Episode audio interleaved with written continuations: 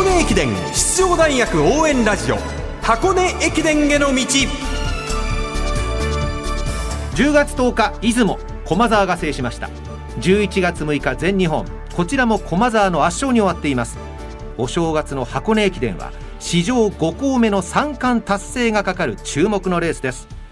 学生三大駅伝すべてを実況中継する文化放送ではこの箱根駅伝への道でクライマックスの来年1月2日3日に向けて奮闘するチームを応援紹介しています。文化放送斉藤和美です。そしてこんばんは。箱根駅伝の道ナビゲーターの柏原隆です。よろしくお願いいたします。よろしくお願いします。今夜も柏原さんが取材を担当してくださった早稲田大学の特集をお届けします早稲田は今年度の途中6月に花田勝彦監督が就任しました。前の監督である相良豊さんはチーム戦略アドバイザーとして競争部に残っていますけれども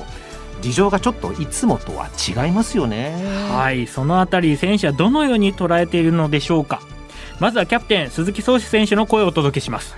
前回13位に沈んだ箱根駅伝からシーズン途中の監督交代を経てこれまでのチームの歩みを鈴木キャプテンに振り返ってもらいました。本当に今年1年は波乱の年だったっていうか、はい、監督の交代など、えー、まあ、上げていったらきりがないぐらい第三者から見ても、えー、内部から見てもっていうところで、うん、まあ、大きく早稲田大学は変わったんじゃないかなっていうふうに思います。それはいい意味で変わったということでよろしいですか？そうです。やっぱり、まあ、自浄作用っていうものがあの活性化されるあのきっかけには、まあ、このやっぱり13位っていう、まあ、指導を落とすっていうところに対して、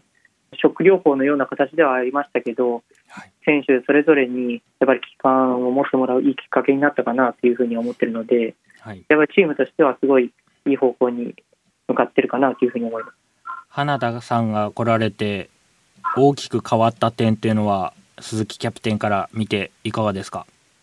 花田さんが来て何か変わったっていうところは正直あまりなくて、はい、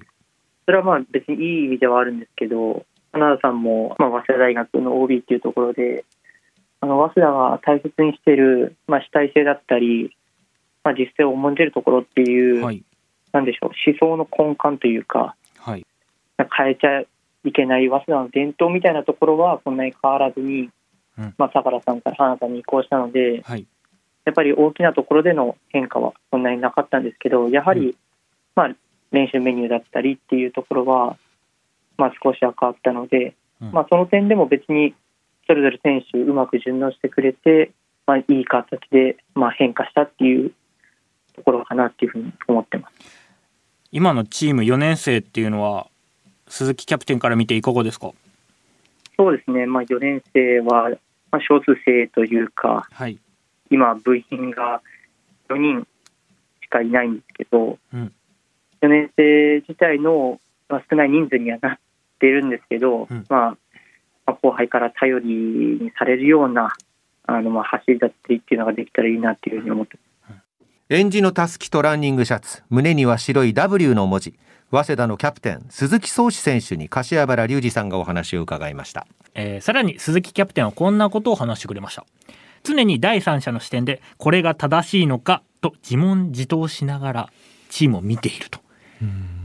経営学ですよ。本当ですね、はい、俯瞰できてるかどうかってことですか？はいそうなんですでこれをどうやって身につけようかと思った時に、うん、あの松下幸之助さんのはい、あの哲学の本を読んだらしいです。そんなことも話をしてくれます。そうなんですだってインタビューの中に思想の根幹っていうワードが、僕出てこないですこんなワード。思想って言ったら試し走りの方ですよね普通はね。そうですね。なかなか思ってることの思想ってのは出てこないですよね。うん、選手が順応してくれたということとか。たくさん本読んでらっしゃるんでしょうね。絶対読んでると思いますね。本当ですね。続いて安定感に課題があったエース井川龍斗選手の声をお届けします。課題があったということは、はい、今は克服したということですか？らしいですよ。はい井川選手は花田監督の就任をきっかけに大きく成長した選手の一人ですその井川選手に今年何が変わったのか聞いてみました一番はやっぱ練習に対する気持ちの面で、うん、まあ、今までは大体で練習に行って大体でポイントをこなしてってやってたのを、しっかり事前に準備してポイントに備えて気持ちも入れてやっていったことで、まあ、練習は試合のように試合は練習のようにって言うんですけど、うん、それがつながって村が今は減っていってるのかなっていうふうに思ってます。前回の4年生、まあ、千吉選手中谷選手が卒業して、まあ、実際にもう井川選手エースだと言われる存在に変わってきたと思うんですがこの辺りエースっていうことに対しての自覚っていうのは井川選手いかがですか、まあ、早稲田のエースとして僕は一番やっぱり結果でチームを引っ張っていかないといけないなっていうふうに感じていたので、はいはい、今年は特に、まあ、表彰台の一番上に乗れるように結果にこだわってやってきました。早稲田大学4年生エース井川龍斗選手でした。今まではなんか大体でやってるっていうのがキーワードのように思えたんですけど 天才なんです。ありがちなんですね大体っていうのはね。いや僕は大体やったことないんです。よ必ず1週間前にこのメニューやって、うん、3日前4日前にこのメニューやるっていうのは固定してる側だったので、これ固定何がいいかというと、はい、固定してそこでまあ体の重さ軽さそしてタイムへの感覚っていうところが一つ指標になるので、はい、このあと試合までに向けた1週間であったり4日3日後っていうところに対してのジョギングの時間であったりリズムであったりスピードっていうのを変えて調整できるので、猶予があるわけですよ。試合までに、はい、長距離の選手ってみんな柏原さんのようなね直前のその調整具合を固定してやるもんだとばっかり思ってたんですけど中にはいるんです。こういうタイプの方天才がいるんです。僕はこういうタイプを天才と呼んでいます。その天才井川選手はまだ三大駅伝での区間賞がないので箱根がラストチャンスになりますね。いやこれはもうやってくれるでしょう。期待しましょう、はい、続いて期待のルーキー山口智則選手の声をお届けします。5000m13 分35秒のタイムを持って福島県の強豪校学法石川から早稲田大学に入学しました。予選会では脱水症状に見舞われてしまい実力を発揮できなかったそうなんですがお正月の本番でどんな走りを披露してくれるんですかね。それでは早稲田大学山口選手のインタビューです。高校時代から憧れていた箱根駅伝が今もうすぐ目の前に走るチャンスがやってきますが、やっぱりだいぶこう意識が変わりましたか？僕野球ずっとやってたんですけど、うん、